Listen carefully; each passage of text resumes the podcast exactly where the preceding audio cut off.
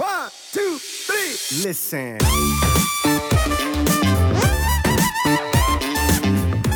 gedacht, okay, ich kann jetzt irgendwie vier Mahlzeiten essen, a 700 Kalorien oder sowas. Oder ich esse über den Tag verteilt nur so ein bisschen Protein und Gemüse, ganz wenig und abends dann halt meine riesen, riesen, riesen Portion. Also Riesenportion war dann 2000 Kalorien. Das war für mich da viel, wenn man nur 3000 hat. Habe ich eine Zeit lang gemacht. Ähm, hat mir auch so ganz gut Befriedigung gegeben, dann das Essen abends. Richtig satt, macht einen gar nichts nach so einem Wettkampf, aber okay. Ähm, tagsüber war aber das Problem, ich habe den ganzen Tag echt nur, nur, nur an Essen gedacht. Sogar äh, war noch fieser als während der Wettkampfvorbereitung. Also das war jetzt nach, der, nach dem Wettkampf. Ne? Sollte dann eigentlich nicht mehr so sein. Echt nur an Essen gedacht, habe auf die Uhr geguckt und wirklich gewartet, bis der Tag vorbei ist. Ne? Mhm. Ähm, dann habe ich mir gedacht, was ist denn das für ein Leben? Ich kann doch nicht hier immer warten, bis der Tag vorbei ist und dann nur das Essen zelebrieren und dann wieder schlafen und dann muss ich wieder zwölf Stunden warten, bis ich essen kann.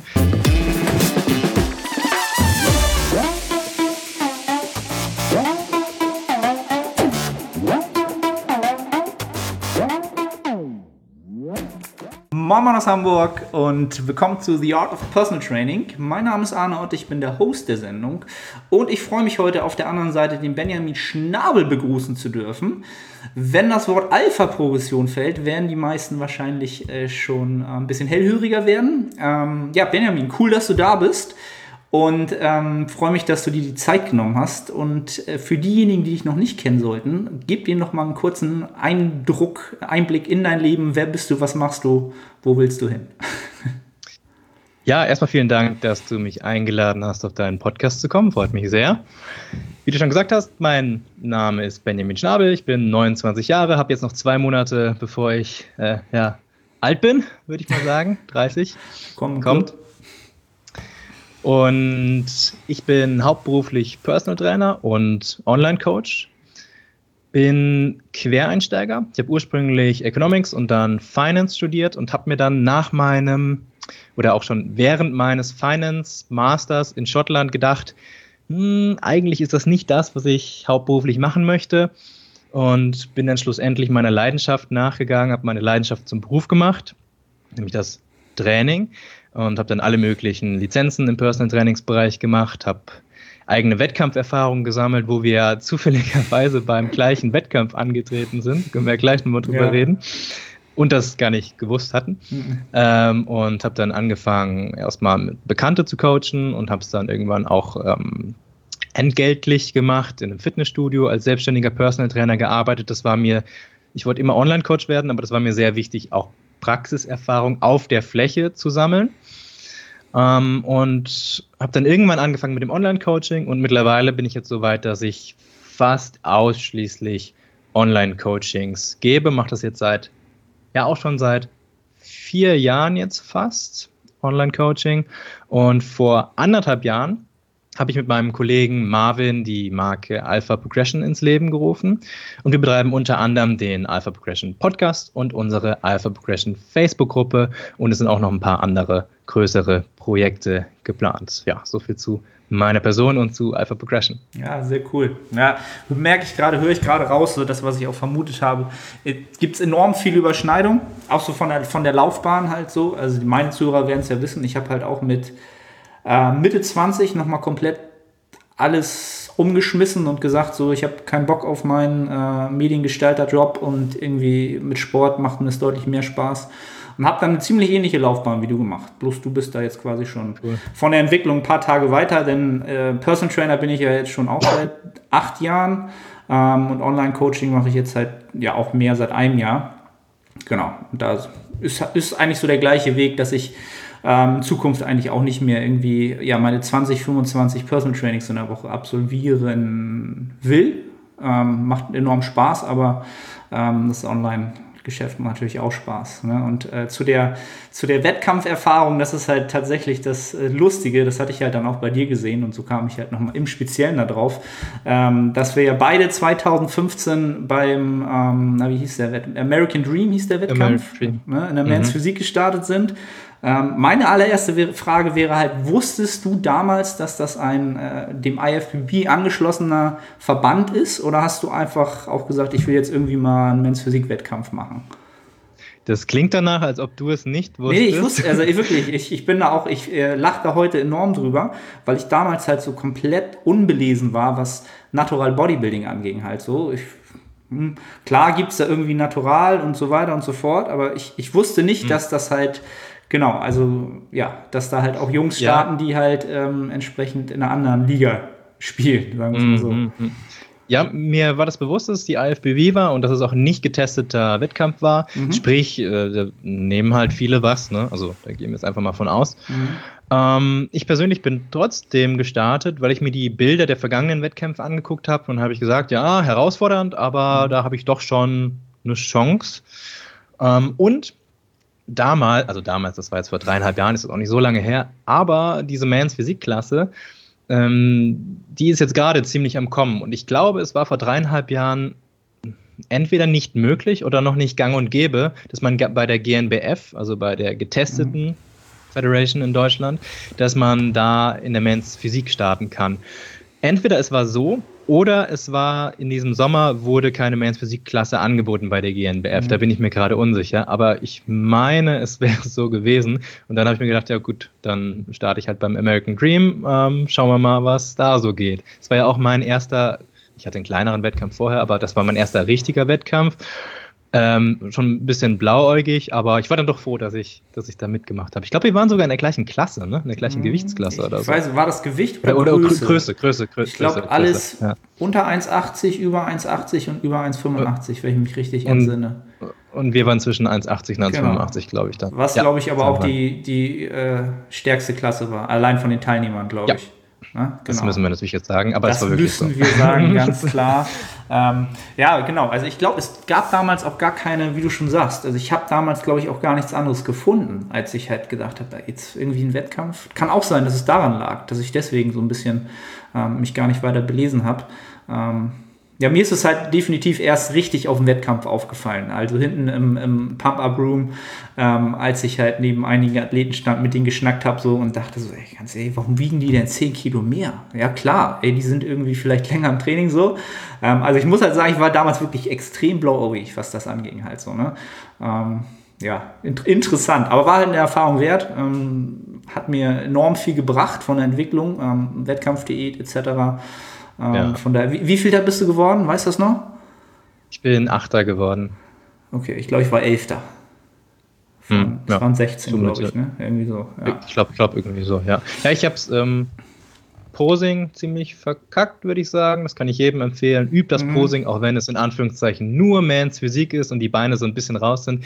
Aber das ist einfach, das ist gigantisch, wie man sich wie man sich darstellen kann, wenn man gut post. Also ja. 50 Prozent würde ich schon fast sagen. Locker, macht enorm das viel aus und ähm, ja, im mhm. Bodybuilding das ist es dann kein, halt noch Es macht keinen Spaß, das zu üben, ne? das ist halt das Problem.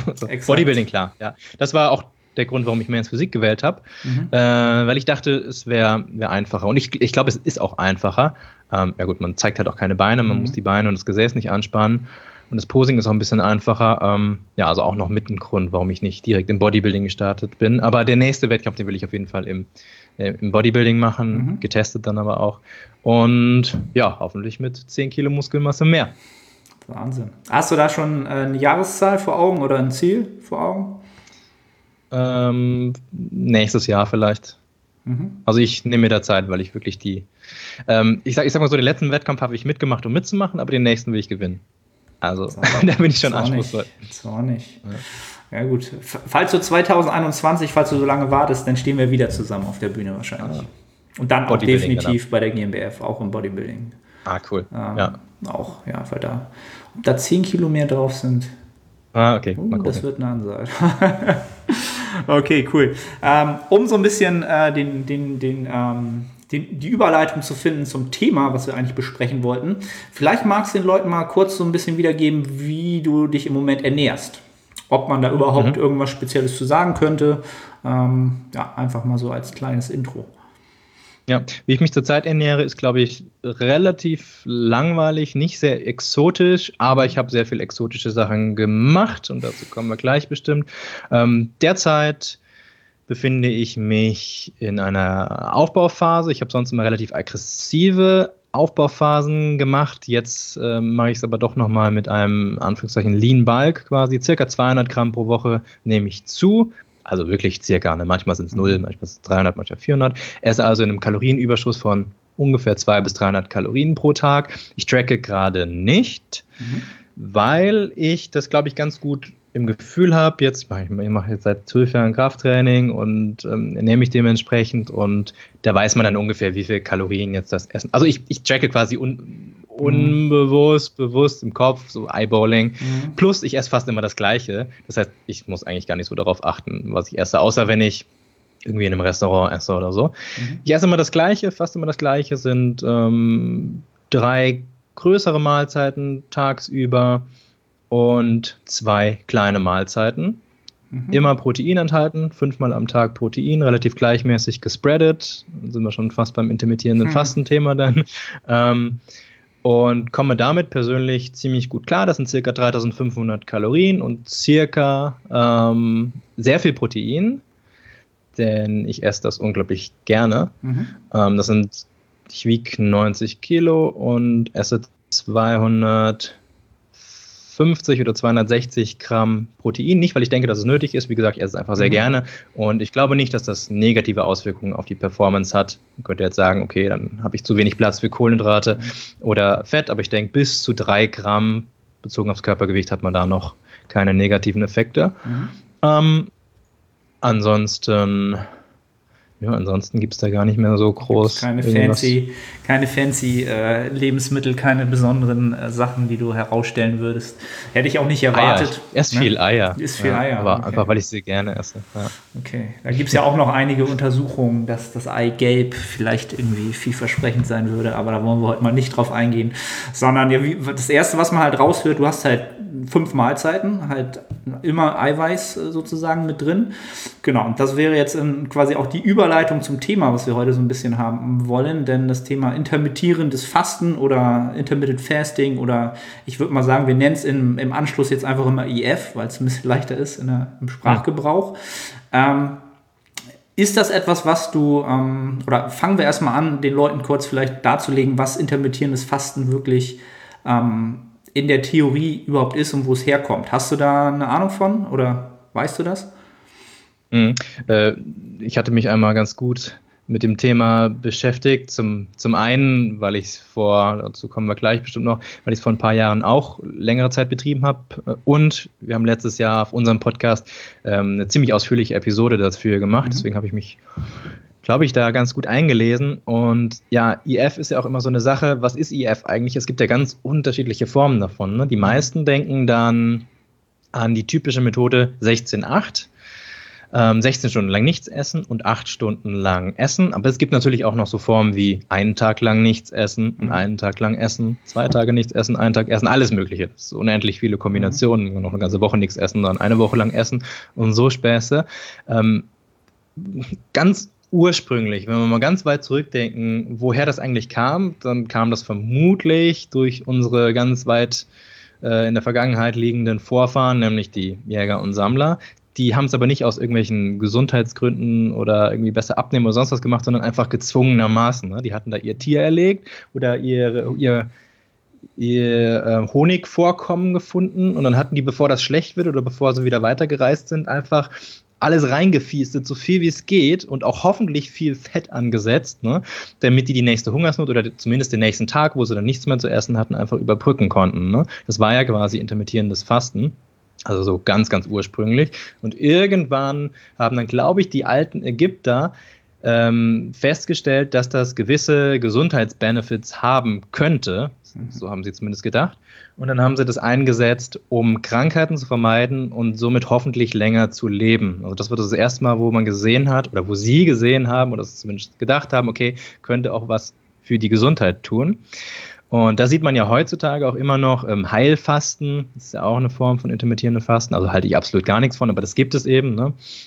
Ähm, Entschlacken und diese ganzen Begriffe kommen ja da auch vor.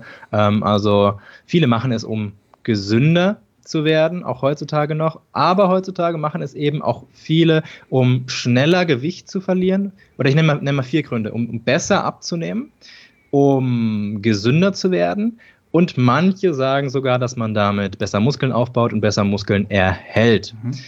Ähm, da werden wir gleich sicherlich drüber reden, was dran ist, ob überhaupt was dran ist. Und warum ich denke, dass das beliebt oder so populär ist mittlerweile, das ist super einfach zu kommunizieren. Ne? Wenn du jemanden hast, der will zum Beispiel abnehmen, dann sagst du dem einfach, ja, lass doch mal dein Frühstück weg. Okay, lässt du das Frühstück weg und die Chancen sind halt einfach sehr groß, dass er dann abnimmt, weil er natürlich dann im Kaloriendefizit ist. Also nicht natürlich, aber bei vielen ist das der Fall. Ähm, das ist genauso wie, warum ist Low Carb beliebt? Jemandem zu sagen, äh, du isst jetzt keine Spaghetti und kein Brot mehr, ist ja viel einfacher und auch umzusetzen einfacher, als wenn du ihm sagst, ja, Kaloriendefizit 500 pro Tag, aber du musst jetzt halt alles abwiegen alles genau in deine App eingeben und dann jeden Tag auch genau diese 500 Kalorien Defizit einhalten. Ne? Ist komplizierter. Ne? Ähm, und das ist, glaube ich, der Grund, warum das jetzt gerade so populär ist. Und dann kommen noch ähm, die Medien dazu, so wie Eckhard von Hirschhausen oder so, der macht es jetzt dann mhm. auch noch bekannter.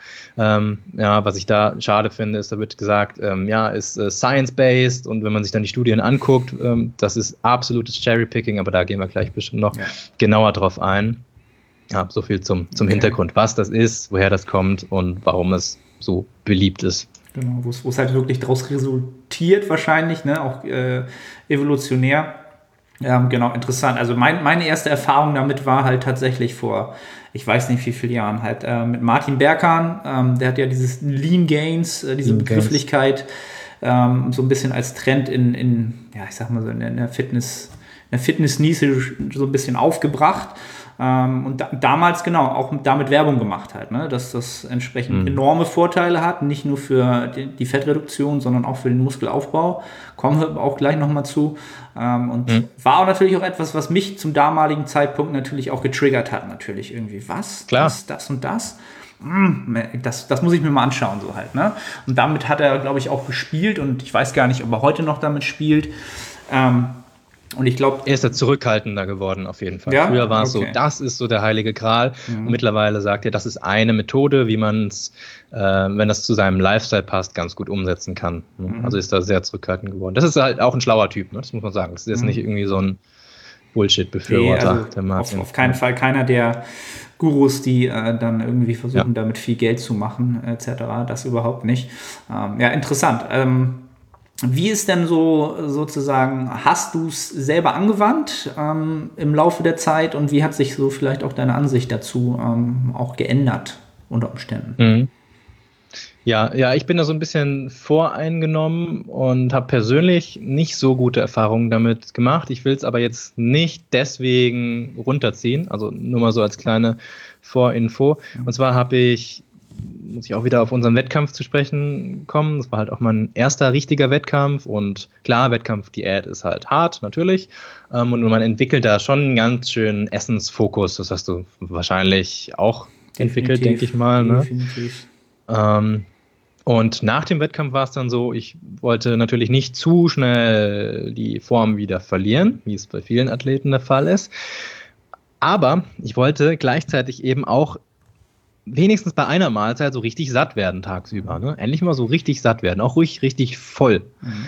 Ähm, und habe mir dann gedacht, okay, ich kann jetzt meine 3000 Kalorien essen. Das war damals so mein leichte Überschusskalorien. Man kommt schnell in den Überschuss nach einem Wettkampf.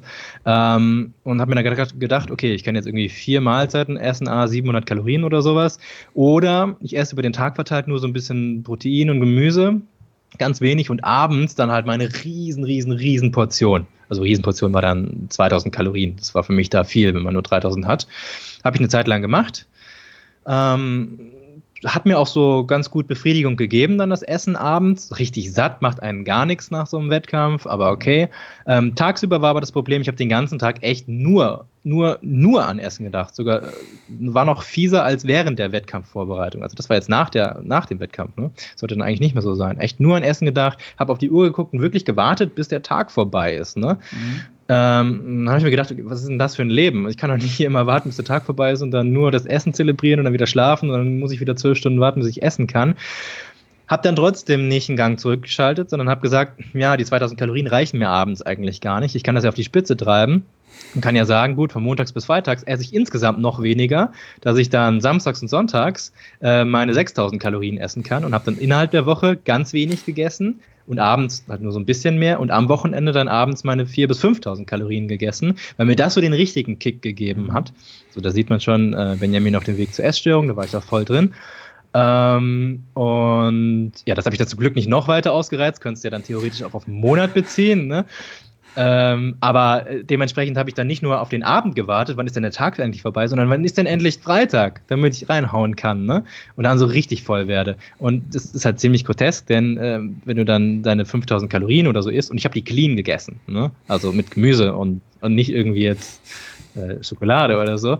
Ähm, die, die geht einerseits gut, weil du so viel Kalorien in dir hast, und andererseits könnte sie dich glatt übergeben. Also nicht bulimiemäßig, sondern einfach, weil du so viel gegessen mhm. hast. Ne? Die es gut und schlecht zeitgleich.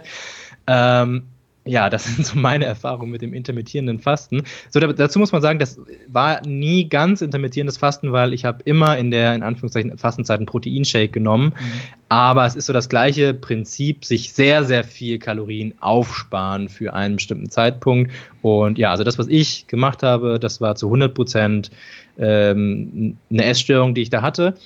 Ich bin da zum Glück rausgekommen weil ich mich dann einfach dazu gezwungen habe, jetzt zu sagen, nee, komm, das geht so nicht weiter. Ähm, ich zwinge mich jetzt dazu, wieder eine höhere Mahlzeitenfrequenz zu fahren und habe dann meine vier bis fünf Mahlzeiten gegessen.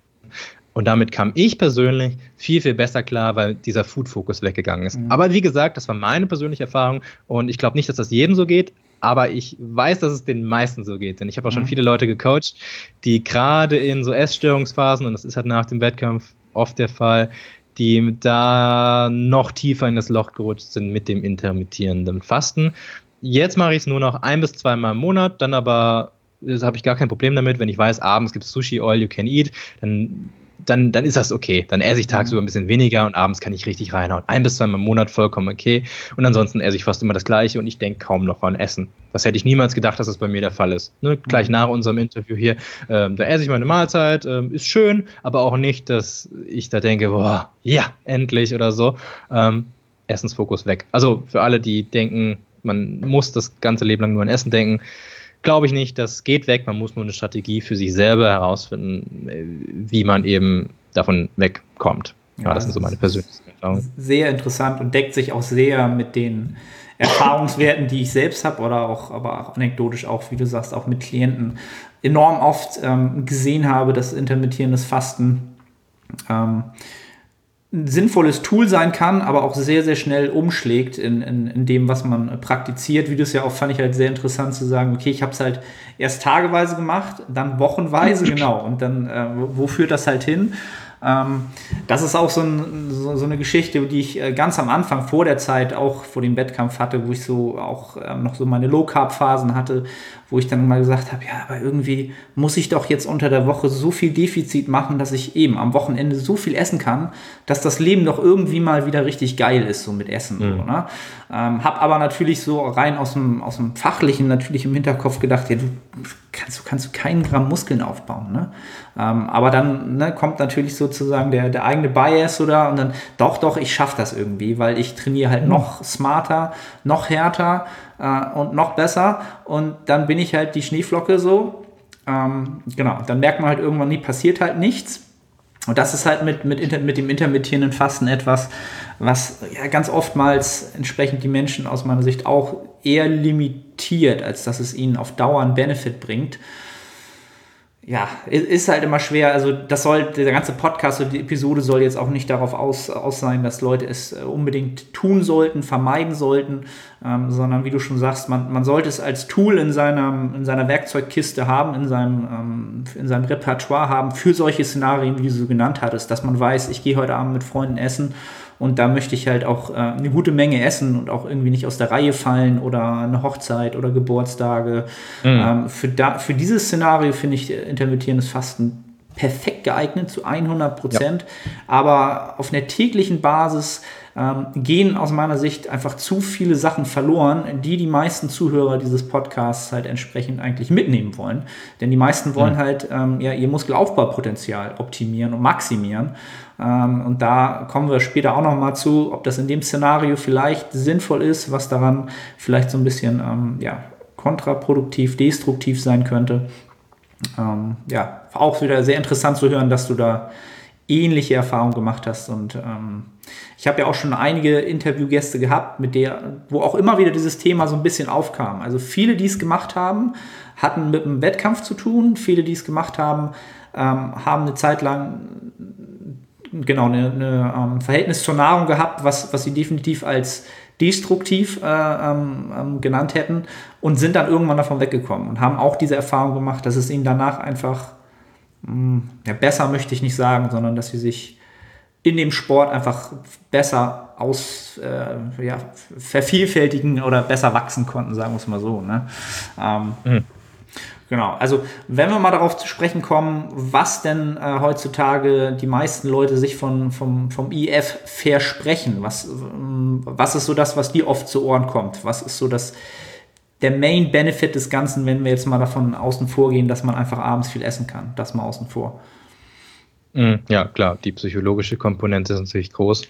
Ähm, davon abgesehen, von der Psychologie, bezogen auf die Physiologie, genau. ähm, ja, hauptsächlich höre ich von, ähm, von Klienten oder von, mein, von meinem Umfeld oder das, was man im Internet liest, ist das mit dem Abnehmen. Ne? Äh, Fettverlust beziehungsweise sogar höherer Gewichtsverlust, der angeblich daraus resultieren soll. Ähm, und die Geschichte mit der Gesundheit. Ne? Also ich, ich würde es mal so abstufen. Die, die meisten wollen damit besser abnehmen Danach kommt äh, immer noch ein paar Leute, die damit gesünder werden wollen. Und dann, wie ich eben schon angesprochen habe, manche erhoffen sich tatsächlich dadurch auch besseren Muskelaufbau und ähm, auch besseren Muskelerhalt während einer Diät, den Muskelerhalt. Ähm, da gibt es auch so ein paar Studien, die darauf hindeuten. Ähm, aber wenn du willst, können wir das ja mal, diese vier Punkte mhm, Step by Step abarbeiten quasi, angefangen mit dem, mit dem Abnehmen. ähm, die Befürworter des intermittierenden Fastens und unter anderem war das auch ähm, Martin Burkham mit seinem Lean Gains Approach, die sagen quasi, sie sagen unterschiedliche Dinge, aber häufig sagen sie, dass der Körper sich an ein stetiges Defizit gewöhnt. Also wenn wir zum Beispiel jeden Tag 500 Kalorien weniger essen, dann ist das nicht so toll, angeblich, weil sich der Körper daran gewöhnt, der Körper, der Stoffwechsel sich daran adaptiert und irgendwann nimmt man nicht mehr so toll ab jetzt mal ganz vereinfacht gesagt, und durch das intermittierende Fasten, was machen wir da? Wir legen ja quasi andauernd Refeeds ein, Cheat Days oder sonst was, ähm, nur auf kürzerem Zeitrahmen. Wir essen zum Beispiel 16 Stunden lang, haben wir ein Riesendefizit und dann haben wir acht Stunden lang, sind wir wieder auf Erhalt oder sogar im kleinen Überschuss. Und diese Zickzack-Phasen, Carb Cycling geht ja auch schon so in die Richtung, ähm, sollen angeblich dafür sorgen, dass der Stoffwechsel quasi auf Trab bleibt. So argumentieren viele beim intermittierenden Fasten. Viele argumentieren auch, dass ähm, die Geschichte mit dem Insulin, ähm, dass es dazu führt, dass man schneller abnimmt, weil wir längere Phasen haben beim intermittierenden Fasten, in den Phasen, wo wir nichts essen, ähm, dann ist der Insulinspiegel eben ganz niedrig und Cortisol hoch, da können wir besser Fett verbrennen, bla bla bla bla. Insulinhypothese, Hormonhypothese. Das sind so die zwei Dinge, warum theoretisch angeblich bessere Gewichtsverlust und sogar Fettverlust beim intermittierenden Fasten resultieren soll. Ähm, okay, um das zu überprüfen, müssen wir uns natürlich ein paar Studien angucken. Ohne das, ohne das geht es nicht. Ich habe mal so einen Notizfall hier gemacht und ähm, ein paar Studien mehr rausgesucht. Das Ding ist mit ein paar Studien, wir können uns nicht nur ein paar Studien angucken. Am besten schauen wir uns Studien an, die die Ergebnisse von allen Studien umfassen, also Metastudien oder Literature Reviews. Gibt es leider nicht immer, aber zu dem Thema ähm, zum Glück schon. Problem allgemein ist, ähm, ganz viele Studien beim intermittierenden Fasten sind an Tieren durchgeführt und an kranken Menschen. Na? Und da ist natürlich die Übertragbarkeit auf, auf deine Hörer ähm, ja, sehr fraglich, ne? denn die meisten sind halt keine Ratten, denke ich mal, und die meisten sind auch gesund. Ne? Okay, gibt vielleicht ein paar Diabetiker, ist ja gar nicht so mhm. selten, ähm, darauf kommen wir gleich nochmal zu sprechen, aber die meisten sind halt gesund. Ne? Mal so nebenbei, es werden häufig Tierstudien gemacht und die sind viel billiger als an Menschen. Ne? Ähm, das ist der Grund. Und man kann bei Tierstudien, weil sie nicht so lange leben, oder nee, bei, bei, bei Nagetieren funktioniert alles viel schneller. Das Herz schlägt viel schneller. Das heißt, die Studien sind alle viel kürzer ähm, und die Kosten sind dann einfach viel geringer. Man, man rechnet das dann hoch auf den Menschen. Ne? Aber wie gesagt, die Übertragbarkeit ist nicht ganz gegeben. Äh, nichtsdestotrotz gibt es da so ein paar Studien und es gibt auch eine große ähm, also ja, also meistens sind da Tierstudien und an äh, kranken Menschen, aber es gibt ein paar Studien, die sind tatsächlich an gesunden Menschen ähm, gemacht worden. Und da gibt es sogar eine Literature Review von 2015, die hat all diese Ergebnisse zusammengefasst, hat aber nur Studien untersucht, an dem an einem kompletten Tag gefastet wurde. Also nicht dieser typische 16-8-Approach, also an einem kompletten Tag gefastet und dann gegessen und einen kompletten Tag gefastet und so weiter. Und da war das Ergebnis, dass es keinen Unterschied gab. Ne? Also Kalorien kontrolliert, es gab keinen Unterschied beim Gewichtsverlust. Ne? Also man nimmt nicht schneller dadurch ab, wenn man einen kompletten Tag nichts isst. Jetzt können wir natürlich sagen, okay, wer macht das schon, einen kompletten Tag nichts essen? Wahrscheinlich kaum jemand der Hörer irgendwie. Mhm. Ne? Ähm, da gibt es aber trotzdem noch eine Metastudie von Schönfeld aus dem Jahr 2015 und der hat untersucht, wie ist das denn während des Tages? Ne? Ähm, wenn wir da eine unterschiedliche Mahlzeitenfrequenz haben, wenn wir da nur ein bis zweimal essen oder vier bis fünfmal essen, gibt es da einen Unterschied in Bezug auf den Gewichtsverlust? Und auch das Ergebnis war absolut kein Unterschied. Also wirklich 0,0, wenn die Kalorien in beiden Szenarien absolut identisch sind. Das ist ja mal wichtig. Ne? Mhm. Also, wenn die Kalorien identisch sind, gibt es keinen Unterschied. Nichtsdestotrotz ist es ja in der Praxis so, es zählt nicht jeder Kalorien. Ne? Mache ich ja jetzt gerade selbst sogar gar nicht. Ne?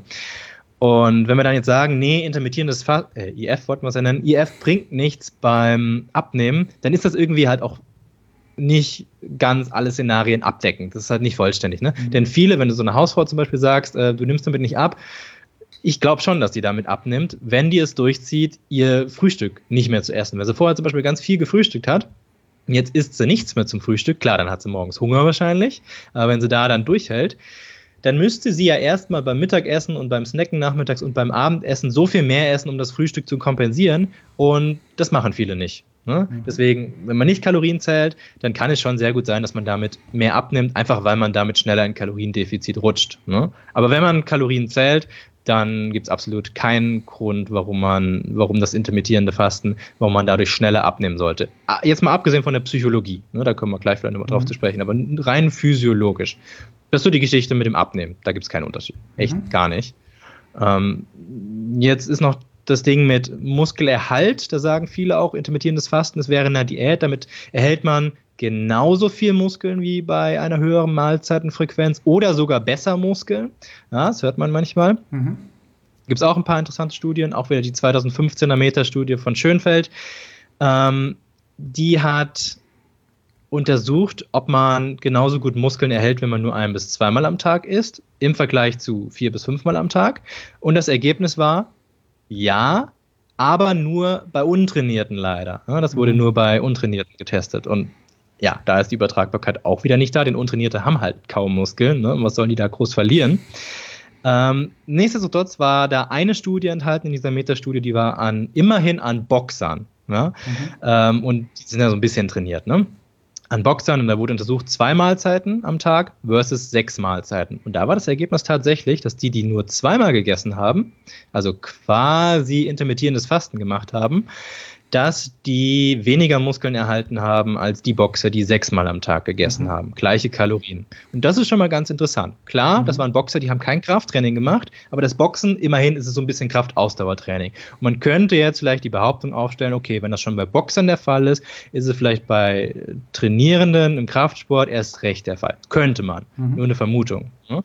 Ähm, Dazu kommt, das deckt sich halt auch mit der Fitness-Lehrbuchmeinung, ne, dass man die Fitness, dass man die ähm, Muskelproteinsynthese schon ein bisschen öfter am Tag stimulieren sollte, um den maximalen Muskelerhalt zu generieren. Das ist so die Lehrbuchmeinung. Was muss natürlich auch in der Praxis bestätigt werden. Ne? Also bis jetzt schon mal zusammenfassend, abnehmen kein Unterschied, wenn man Kalorien zählt. Wenn man nicht Kalorien zählt, ähm, dann kann es zu einem Unterschied führen, wenn man dadurch in Kaloriendefizit leichter rutscht. Und beim Muskelerhalt scheint dann mehr Proteinmahlzeiten tagsüber tendenziell ein bisschen besser zu sein als das IF. Ähm, jetzt noch die Sache mit der Gesundheit. Ne? Mhm. Ist es denn wirklich gesünder? Also so ein bisschen schwieriger zu untersuchen. Da gibt es sehr, sehr, sehr, sehr viele Studien, die das untersuchen, untersucht haben. Auch wieder das Problem, Tierstudien und Studien an Kranken. Ähm, und jetzt haben wir hier das Problem, dass oft nicht untersucht, dass es oft nicht mit einer normalen Diät verglichen wird, sondern mit einer normalen Ernährungsweise. Oft wird dann gesagt, okay, die Gruppe der Teilnehmer, die beginnt jetzt mit dem intermittierenden Fasten. Was aber dadurch passiert, ist, dass sie automatisch weniger essen meistens. Und das wird dann mit einer Gruppe verglichen, die nicht weniger essen. Ähm, aber wenn du Übergewichtige hast, wenn die abnehmen, ist halt immer so eine Geschichte, die werden fast immer gesünder sein nach sechs oder acht Wochen, wenn sie abgenommen haben, weil sich die Blutwerte fast ja. immer verbessern, wenn du abnimmst. Ne? Und das liegt dann nicht am IF, sondern eben einfach nur daran, dass sie im Defizit sind. Also auch da müssen wir aufpassen. Ähm, da gibt es eine Literature Review, die hat sich das angeguckt, tatsächlich an gesunden Menschen und im kalorienkontrollierten Zustand. Ähm, und da hat man keine Gesundheitsvorteile festgestellt. Jetzt ist die aber schon drei Jahre alt, die Literature Review. Es gibt jetzt eine ziemlich neue, die hat letztes Jahr für Aufsehen, ähm, Aufsehen erregt. Ähm, keine Literature, Literature Review, aber eine einzelne Studie von Souton und anderen 2018. Und da wurde das erste Mal untersucht, ob, ob das intermittierende Fasten ohne Gewichtsverlust, also ohne Kaloriendefizit, ob das positive Auswirkungen auf die Gesundheit hat. Mhm. Ähm, das ist eine ganz interessante Frage, weil sonst, wie gesagt, kam der Gesundheitsbenefits wahrscheinlich eher durch das Abnehmen. Und das Ergebnis war, ja, tatsächlich äh, wurden die Teilnehmer gesünder durch das intermittierende Fasten, aber es waren Diabetiker. Ja, also mhm. wieder so eine Sache. Okay. Aber eine super Erkenntnis, denn wie mhm. gesagt, so wenig sind gar nicht Diabetiker in Deutschland. Es gibt auch viele Kraftsportler, die sind Diabetiker, gerade wenn es genetisch eben bedingt ist. Mhm. Und ähm, das war ein signifikant positives Ergebnis. Also können wir bei der Gesundheit sagen, ja, für Diabetiker, sehr wahrscheinlich ist das eine bessere Sache. Vielleicht haben wir den Blutzucker besser unter Kontrolle oder sonst was. Ähm, und ganz eventuell auch für gesunde Menschen, aber das ist eben noch unsicher. Ne? Mhm. Ähm, und bleibt eigentlich nur noch eine Sache übrig, diese Geschichte mit dem Muskelaufbau. Wie sieht es da so aus? Kann man besser Muskeln aufbauen? Gibt es leider keine Studien zu. Die Studien, äh, die es gibt, die sind alle im Kaloriendefizit und oder äh, mit keinem Krafttraining. Ja, und die eine Studie nicht im Kaloriendefizit mit den Diabetikern.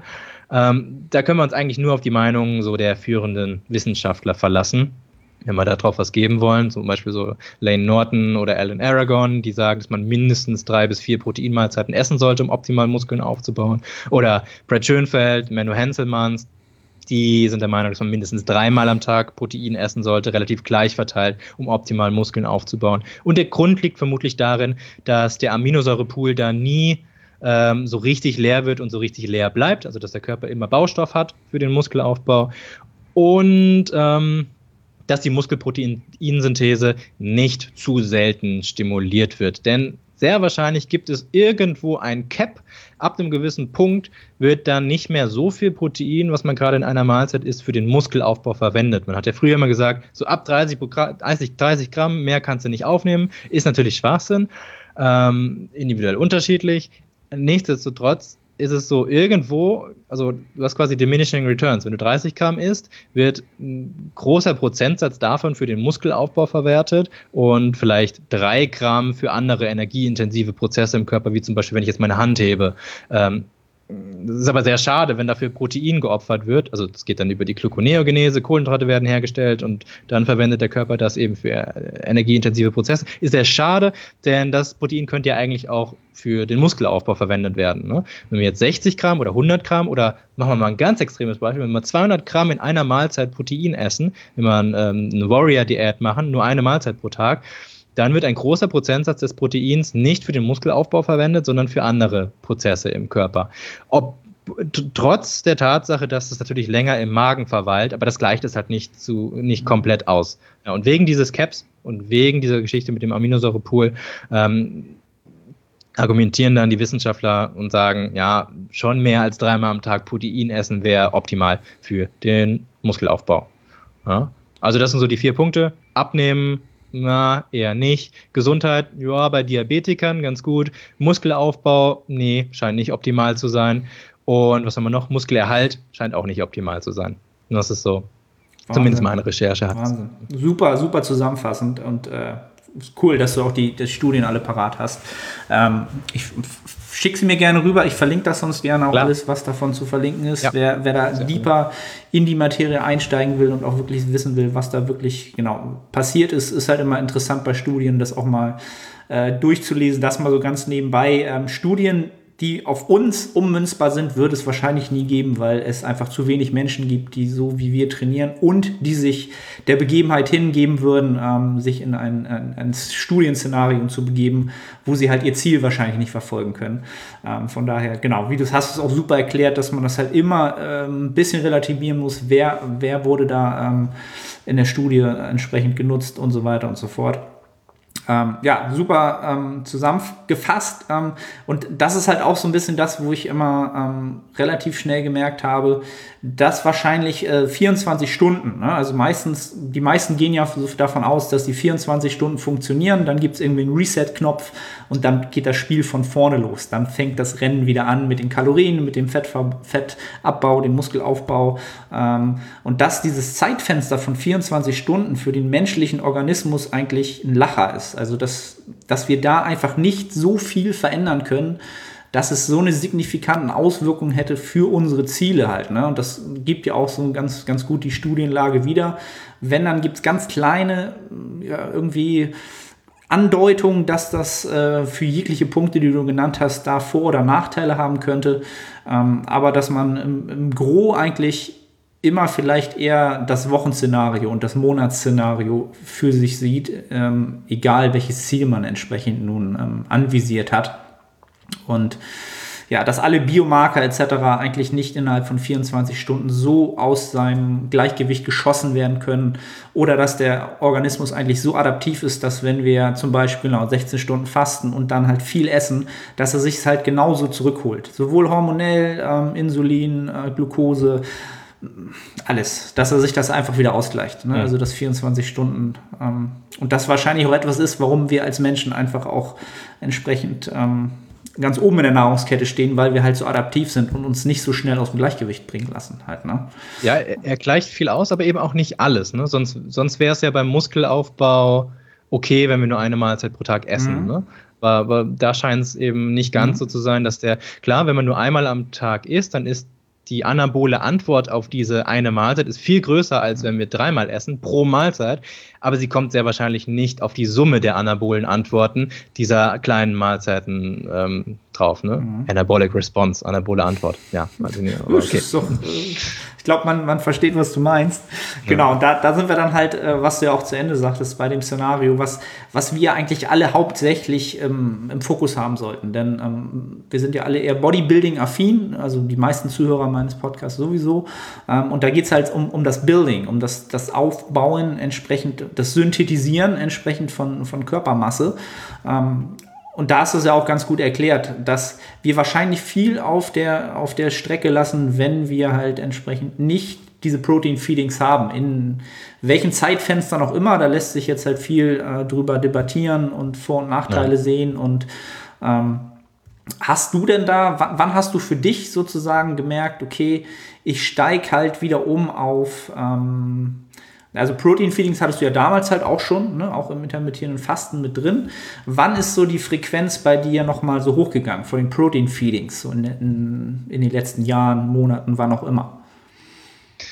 Ja, dazu muss ich ehrlich sagen, die Protein Feedings waren bei mir immer bei circa fünfmal mhm. pro Tag. Ne? Also ich habe nie richtig intermittierendes Fasten gemacht, ähm, denn das hat mich von der Theorie allein auch schon nicht überzeugt mit dem Protein halt. Ne? Mhm. Also mit den Kohlenhydraten und Fetten wusste ich immer, da ist das Timing, die Frequenz nicht so wichtig. Aber wie gesagt, ich habe ja dann auch selbst die Erfahrung gemacht, dass selbst zumindest bei mir persönlich die Frequenz da doch wichtiger ist, ähm, gerade mit den Kohlenhydraten, dass ich merke, dass ich dann schon besser arbeiten kann, wenn ich einen einigermaßen gleichmäßigen Blutzuckerspiegel habe. Ähm, ja, aber ähm, Protein Feedings immer circa vier bis sechs Mal pro Tag. Mhm. Okay. Ja. Interessant. Also ich habe es tatsächlich eine Zeit lang wirklich mit, mit drei Protein Feedings ähm, ja, mhm. sich am, am, untersten Limit gehalten ähm, und kann jetzt rein anekdotisch wieder nur aus meiner Erfahrung sagen, dass ähm, seit ich das auf fünf hochgeschraubt habe, ähm, ja, alles besser funktioniert, vom Muskelaufbau, von der Regeneration natürlich, wo man dazu auch immer sagen muss und sagen, äh, ganz klar unter, unter Anführungsstrichen, weil in der Zeit du natürlich auch immer andere Sachen anpasst. Deine Lebensumstände ändern sich, deine Stressoren ändern sich, du optimierst deinen Schlaf unter Umständen, ähm, ne, alles ändert sich. Das hat natürlich alles Einfluss darauf, warum du nun besser Muskeln mhm. aufbaust oder irgendwas funktioniert. Aber es ist halt eine interessante, ähm, wie soll ich sagen, Tendenz, die ich halt bei vielen sehe in der, in unserer kleinen Nische, die halt ähm, in den letzten Jahren eher so ein bisschen ähm, ja auf diesen, ja, nun bleibt mal lockerer. Es geht halt eher um die Gesamtkalorienbilanz und gar nicht so, ja, wie viel Protein, na, die Range, wenn ich da drin bin, ist schon cool. Ähm, aber deutlich mehr Leute kommen jetzt wieder zu den ähm, ja, zu den alten Bodybuilding-Zeiten halt zurück. Ich finde es halt super interessant, dass, ja. dass viele halt, da haben wir irgendwo alle mal angefangen, so Team Andro, sage ich halt immer, das ist so, da habe ich halt irgendwann mal angefangen, versuchen, mich zu, zu belesen in den Foren. Ähm, und dann kam halt irgendwann YouTube raus, so, dann kamen ganz viele Menschen, die auf YouTube sich belesen haben zu dem Thema. Und dann wurde es halt ganz, ganz wichtig, dass man das ganz, ganz easy macht, dass das möglichst easy ist, science-based und ähm, ne, also wenig, wenig, ähm, man muss wenig dafür leiden und wer, wer, wer leidet, der ist halt blöd, weil er halt irgendwie, ja, warum, man muss doch nicht leiden irgendwie, ne? Also kannst du es ja so und so machen. Und jetzt sehe ich halt so den Trend, dass es so zurückgeht, dass viele sagen, ja klar, will ich wegen die maximal hypertrophieren ja, okay, dann muss ich ja vielleicht doch ein bisschen mehr mich um das ganze Szenario kümmern und ähm, meinen Alltag doch nochmal ein bisschen besser durchstrukturieren. Ähm, was jetzt darin mündet aus meiner Sicht, was ich so ein bisschen sehe, was du ja auch schon zu Anfang sagtest, dass jetzt so der High-Protein-Approach aus meiner Sicht wahrscheinlich in den nächsten sechs bis zwölf Monaten deutlich wieder durch die Decke gehen wird, weil viele Experten langsam so die Tendenz auch und ihre Empfehlungen so ein bisschen anpassen. Siehst du das ähnlich? Die, also was die Wissenschaft angeht, die Empfehlungen werden dramatisch gerade nach oben hin mhm. angepasst. Ähm, letztens noch einen Podcast gehört, ich weiß nicht mehr seinen Namen, ähm, aber er meinte auch, ja, also während einer Diät, da sollte man schon drei Gramm nehmen ne, mhm. pro Kilogramm Körpergewicht. So was hast du vor, ähm, vor, vor drei Jahren oder so Eric Helms niemals sagen hören, ne? Mhm. Oder irgendwelche anderen relativ konservativen Leute. Ähm, definitiv immer häufiger, ja.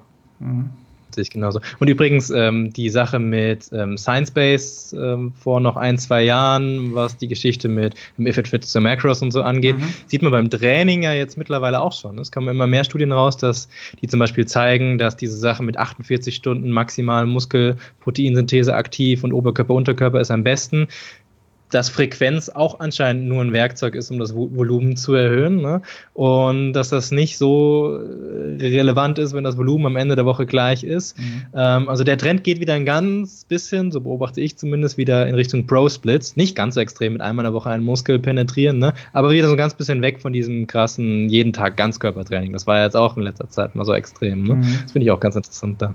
Ja, also die Tendenzen sind halt immer interessant und es ist halt immer aus meiner Sicht noch interessanter zu sehen, wo diese Tendenzen dann herrühren halt. Ne? Und da sieht man halt ganz klar, dass die meisten Informationsquellen halt viel, viel qualitativer geworden sind. Halt. Ähm, eben, dass es halt studienbasiert ist, dass es meistens sich um Experten handelt, die wirklich im Hypertrophiefeld äh, lange schon geforscht haben. Und ähm, ja, deswegen glaube ich, sehe ich auch die Tendenz, also wenn man jetzt mal wieder von, von dieser Wettkampfgeschichte ausgeht, ähm, ich war ja letztes Jahr bei, äh, bei der deutschen Meisterschaft der GmbF mit einem Athleten auch vertreten.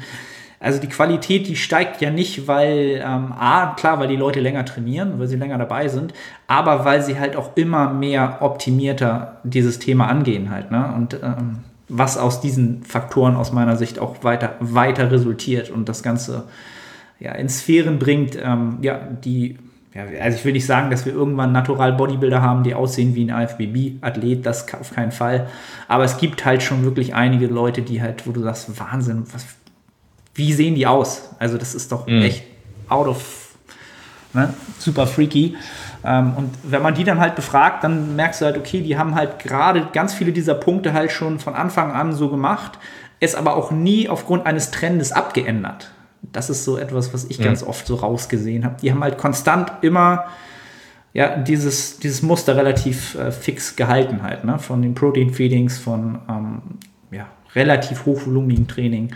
Ähm, immer angepasst ja, an das, deren das regenerative akkum akkumuliert sich eben auch. Ne? Es wird ja, genau. wird ja jetzt mittlerweile gesagt, ja, du musst gar nicht so viele Sätze machen, ja, du musst gar nicht immer bis zum Muskelversagen gehen, ja, du musst ja nicht fünfmal am Tag Protein essen, bla bla bla bla. Okay, das hat vielleicht alles isoliert betrachtet gar nicht so eine große Auswirkung. Aber in der Summe macht es dann vielleicht schon 10 oder 20 Prozent aus und das ist gigantisch. Ne? Mhm. Deswegen muss man da so ein bisschen aufpassen. Genau. Also in der ja. Summe 10, 20 Prozent. Und wenn du dennoch den Faktor Zeit dazu nimmst, 20 Jahre, ja. 10, 20 Prozent, ähm, ja. das ist halt dann wirklich der Unterschied, wenn du jemanden siehst, wo du sagst, wow, und jemanden sagst, ja, der ey, sieht gut aus. So, ne? Also da kann der Unterschied sein. Ne? Ähm, und deswegen machen wir halt auch immer gerne diese Podcasts und einfach, um es mal so ein bisschen Perspektive zu geben, Kontext zu geben, einfach äh, zum, zum ähm, Denken anregen, sozusagen. Ähm, ja, sehr cool. Also ich glaube, wir haben da schon mal so ein bisschen ähm, das Ganze ganz gut, äh, oder du, du hast das Ganze super zusammengefasst.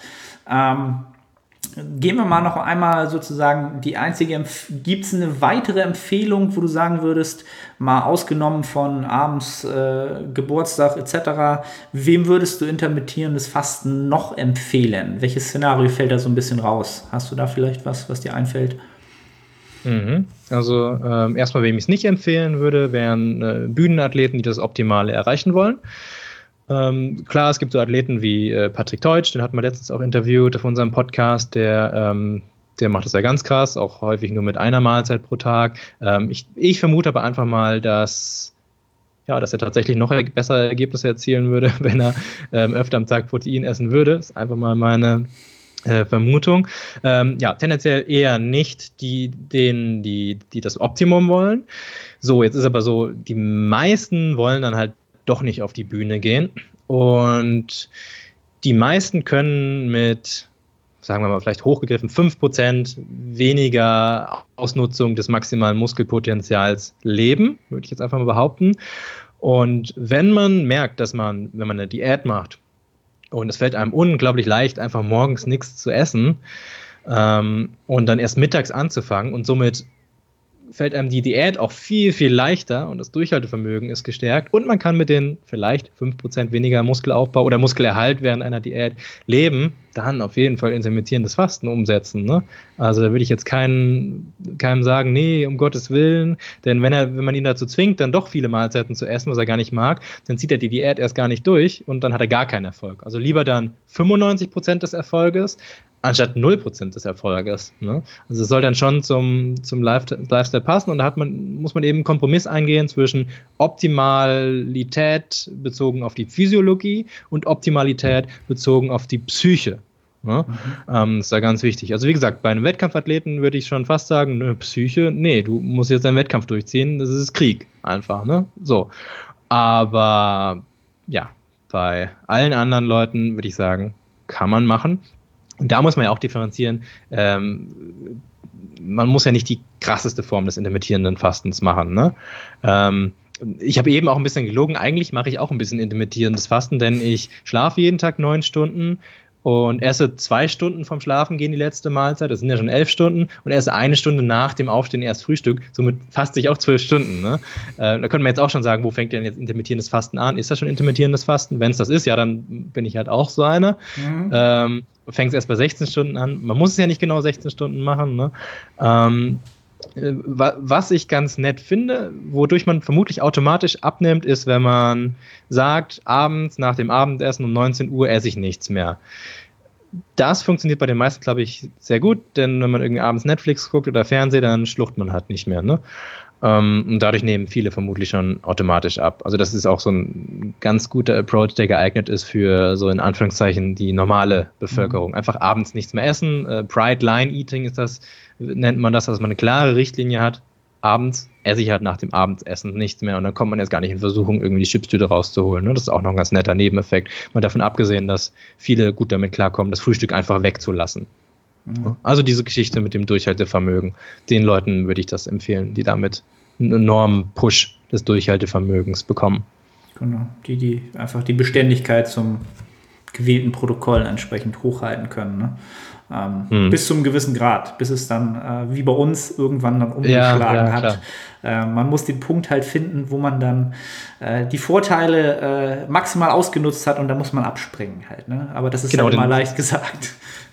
Genau, denn sonst sind die Augen halt wieder größer als der äh, als der Magen, als, wie heißt das? Die Augen sind größer als der Hunger? Ir irgendwie so, ne? Irgendwann, dann fängt man sich an zu kochen, das Abendessen, man hat den ganzen Tag nichts gegessen, dann kocht man sich auch viel zu viel. Exakt. Und das, ähm, das ist auch so das Szenario, was ich halt ähm, bei vielen Klienten, die ich anfangs im Coaching habe, dann so ein bisschen erstmal ähm, rauskriegen muss, dass viele halt am Ende des Tages mindestens noch 60, 70, 80 Prozent ihrer Kalorien reinkriegen müssen, weil das Ganze ja irgendwann mal legitimiert wurde, weil es ja so viel, alles, was wir jetzt unter Umständen mal als positiv, was mal rausgegeben wurde, ähm, herangezogen wurde und gesagt, ja, dann komme ich halt um 20 Uhr nach dem Training nach Hause und muss mir halt noch vier Mahlzeiten zubereiten, die unter Umständen genau noch alle clean sind, die äh, zeitaufwendig sind, wo ich dann erstmal mal Fitnesspol drei Stunden durchrechne, dann esse ich doch noch das und das und das Proteineis und dann fangen sie halt um 22 Uhr an zu essen und dann ist halt alles zusammen, muss auch alles hintereinander gegessen werden in der Reihenfolge süß, salzig, süß, salzig.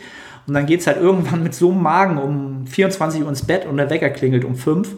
Und ähm, ja. ja. dann haben wir halt das nächste Problem, dass die Regeneration halt des Todes ist. Und ähm, ja, das ist halt oft auch so ein Szenario, was ich halt enorm oft sehe und was halt ähm, ja den Muskel, maximalen Muskelaufbau halt deutlich mehr nochmal ähm, sabotiert als das äh, eigentliche Essen an sich halt. Ne?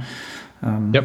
ja, aber das Essen machen und Essen Überlegungen, die Entscheidungsfindung, was esse ich heute, sollte halt ähm, entsprechend nicht so viel Zeit äh, ähm, in Anspruch nehmen, auch nicht Energie in Anspruch nehmen, ähm, weil uns das einfach, ähm, es sollte im Leben einfach nicht darum gehen, ähm, nur zu trainieren und nur zu essen. Ähm, es gibt auch noch irgendwas dazwischen ab und zu, auch wenn uns das manchmal schwerfällt in unserem verrückten. Oft Köpfen. das gleiche essen, das ist echt ein Tipp, den ich immer ja. wieder gebe. Man muss nicht bei jeder Mahlzeit das, das gleiche essen, aber einfach öfter. Man muss nicht ähm, sein Kalorienbudget immer mit den allergeilsten Lebensmitteln schmücken, wenn man sonst denkt, man hat es verschwendet. Ähm, ich habe so viel bessere Erfahrungen gemacht mit 80 Prozent der Mahlzeiten einfach identisch. Wenn man was Leckeres gefunden hat, dann gewöhnt man sich auch daran. Heißt jetzt wieder auch nicht auf jeden anwendbar, aber das ist so mein persönlicher Tipp. Ähm, dann viel weniger Entscheidungsmüdigkeit erleidet man da einfach. Exakt.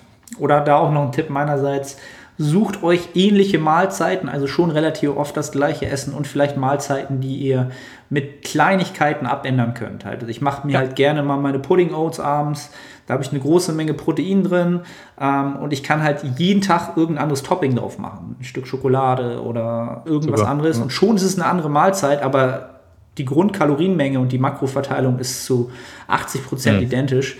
Ähm, und ich habe halt null Aufwand, außer zu überlegen, ja, Milka hier, Milka da, irgendwas oder heute mal nur Honig drauf oder Peanut Butter. Ähm, und schon sitze ich vor der, vom Fernseher, gucke Netflix und äh, kann mich darauf konzentrieren, irgendwie jetzt zu entspannen und später ins Bett zu gehen halt. Ne? Ähm, mhm. Das vielleicht auch noch so als Tipp.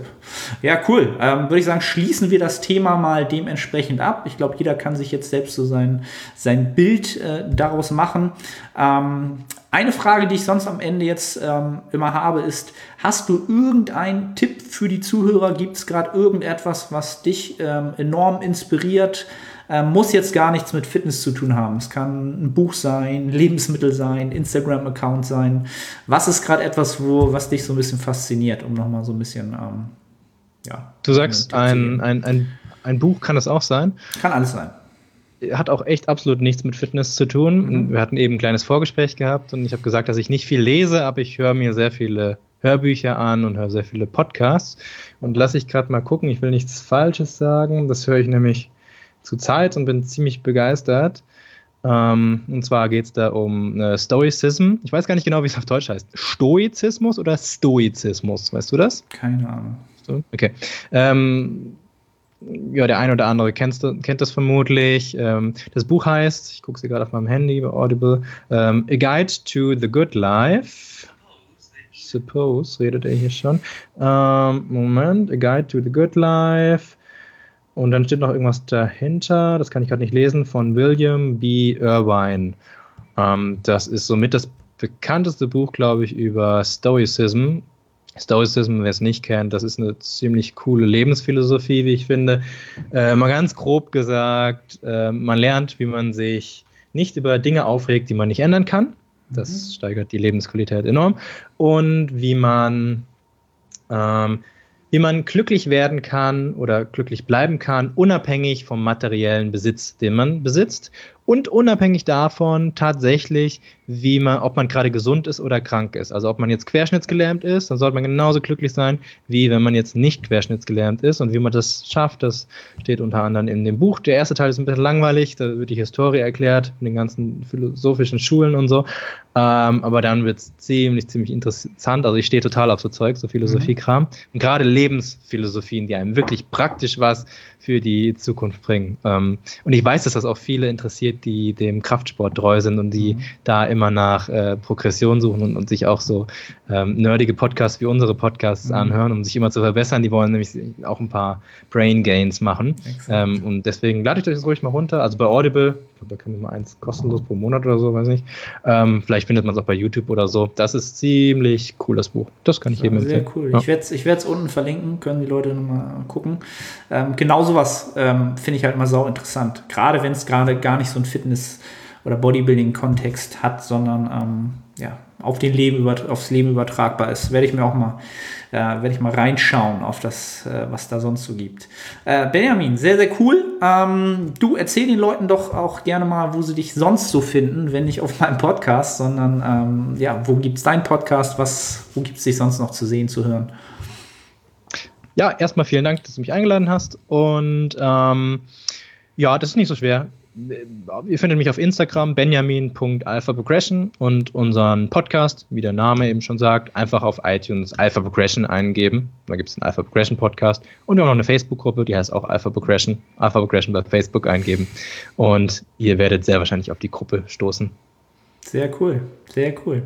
Ja, vielen Dank, dass du da warst. Ich würde sagen, damit äh, beschließen wir das Thema intermittierendes Fasten. Jeder macht daraus das Beste. Und ähm, ja, danke, dass du da warst und äh, danke an alle Zuhörer und wir hören uns in der nächsten Episode. Bis dann.